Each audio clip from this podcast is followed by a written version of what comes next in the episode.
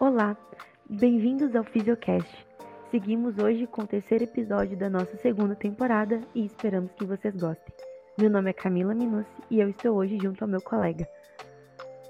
Oi, pessoal, meu nome é Felipe Raniel e eu vou participar hoje com a Camila nesse episódio. Então, vamos começar a nossa conversa de hoje. Hoje o nosso tema é sobre Baruch Benacerraf. Camila, você já ouviu falar dele?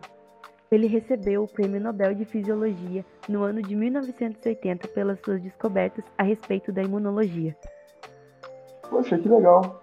Então você contar um pouco mais sobre a história desse cientista e o que ele passou para chegar onde chegou. Agora eu fiquei curioso. Tudo bem. Ele é natural de Caracas, na Venezuela, mas quando tinha 5 anos saiu do país para viver na França, onde cursou a escola primária e secundária. Com a explosão da Segunda Grande Guerra no ano de 1939, a sua família teve que retornar para a Venezuela. Seu pai vendia e importava tecidos e ele queria muito que seguisse o ramo. No entanto, Baruch sempre quis se dedicar à medicina, o que foi bem difícil no começo. Eu imagino, ele devia ser muito determinado para seguir o seu sonho. E como ele conseguiu isso então? Bem, nessa época, Baruch vivia nos Estados Unidos ele tinha um ótimo histórico acadêmico, porém, muitas faculdades de medicina o recusaram por conta do preconceito. Mas um amigo próximo o ajudou a ingressar na Faculdade de Medicina da Virgínia, e ele começou os estudos em julho de 1942. É aquele ditado, né? Quem tem um amigo tem tudo. Exatamente. E você sabia que ele foi convocado para o Exército dos Estados Unidos? No ano de 1946, ele se tornou o primeiro tenente Viajou para a Alemanha e depois para a França. Nossa, então ele chegou até a tua linha de frente. Quanta coragem. Sim, mas no ano de 1947 ele decidiu se dedicar para a área da pesquisa. Nessa época, a área não tinha muito destaque, como é hoje, infelizmente, aqui no Brasil. Mas ele começou no, no ano seguinte, em 1948, com o seu amigo Elvin Cabá, que contribuiu muito na sua formação como pesquisador. E de onde veio esse interesse repentino de se dedicar na área de pesquisa? Bom, a área de pesquisa de Baruch é imunologia, especificamente as reações de hipersensibilidade. Ele sofria de asma brônquica na infância e isso influenciou muito no seu interesse pelas reações alérgicas. Interessante. As reações de hipersensibilidade são respostas exageradas do nosso sistema imunológico, e a alergia é uma delas, né?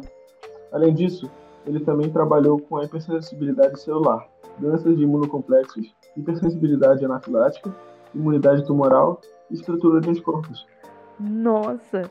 As reações de hipersensibilidade são uma parte muito importante da imunologia, porque elas conseguem explicar a base do funcionamento de algumas doenças autoimunes. Isso mesmo. E depois de decidir seguir essa área, como ele começou seus trabalhos? Bom, no ano de 1949, já casado e com uma filha, ele voltou para Paris e começou a atuar na pesquisa lá.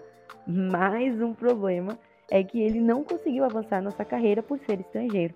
Com essas dificuldades, Baruch mudou novamente para os Estados Unidos no ano de 1955 e morou lá até falecer em 2011. E como ele deu continuidade ao seu trabalho depois de voltar aos Estados Unidos? Em Nova York, Baruch trabalhava com pesquisa e ao mesmo tempo administrava um banco, que fazia parte dos negócios da família. Nossa, e ele conseguiu trabalhar nessas duas coisas ao mesmo tempo? Acho que era diferenciado. Muito. Mas não demorou muito e ele novamente deixou os negócios da família em prol da sua carreira científica. No fundo, seu coração estava na medicina. Ah, sim. Ele deve ter conseguido focar bem melhor nas suas pesquisas depois disso. Sim, e foi nesse momento que ele trabalhou na pesquisa que rendeu o prêmio Nobel. Então essa dedicação exclusiva realmente rendeu grandes frutos. E que pesquisa foi essa? Bom, Benacerraf descobriu que existem bases genéticas do complexo de histocompatibilidade, que nós chamamos de MHC, que é uma molécula fundamental para a construção de respostas imunológicas mais elaboradas e eficazes do nosso organismo.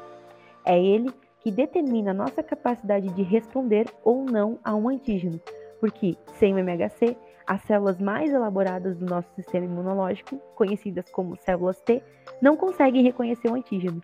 Sabe como ele chegou a essa descoberta? Sei sim. Ele percebeu que os antígenos injetados em animais com hereditariedade semelhante os separavam em dois grupos, os responsivos e os não responsivos. E o que isso quer dizer? Isso comprovou que os fatores genéticos são capazes de regular as respostas imunes de um indivíduo. Nossa! Isso significa então que cada indivíduo pode ter variações na resposta imunológica contra os mesmos antígenos? Sim. A partir dessa descoberta, conseguiu-se esclarecer a relação entre algumas doenças autoimunes e antígenos MHC específicos, além da diferente capacidade de cada indivíduo de responder a antígenos e até mesmo ao câncer. Incrível!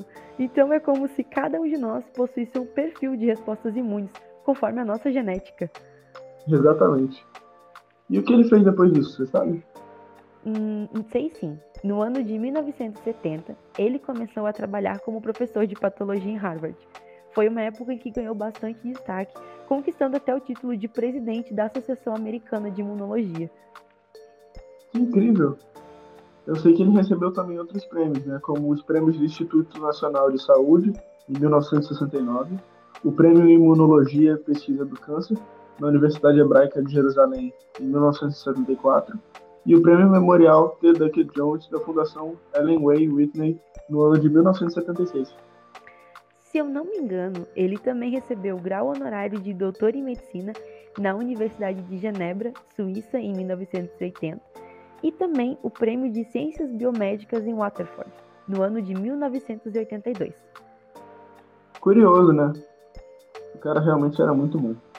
No fim, a gente percebeu que, apesar da origem dele, ele viveu pouco tempo na Venezuela e ele passou a maior parte da vida na Europa e nos Estados Unidos. Verdade. Inclusive, ele morou nos Estados Unidos até o fim da sua vida, quando ele tinha mais ou menos uns 90 anos. Bom, esse foi o nosso episódio de hoje. Que massa! Aprendi muita coisa. E no próximo episódio do Fisiocast vamos falar sobre César Milton. Não percam! Obrigado pela audiência e nos acompanhe nas nossas redes sociais.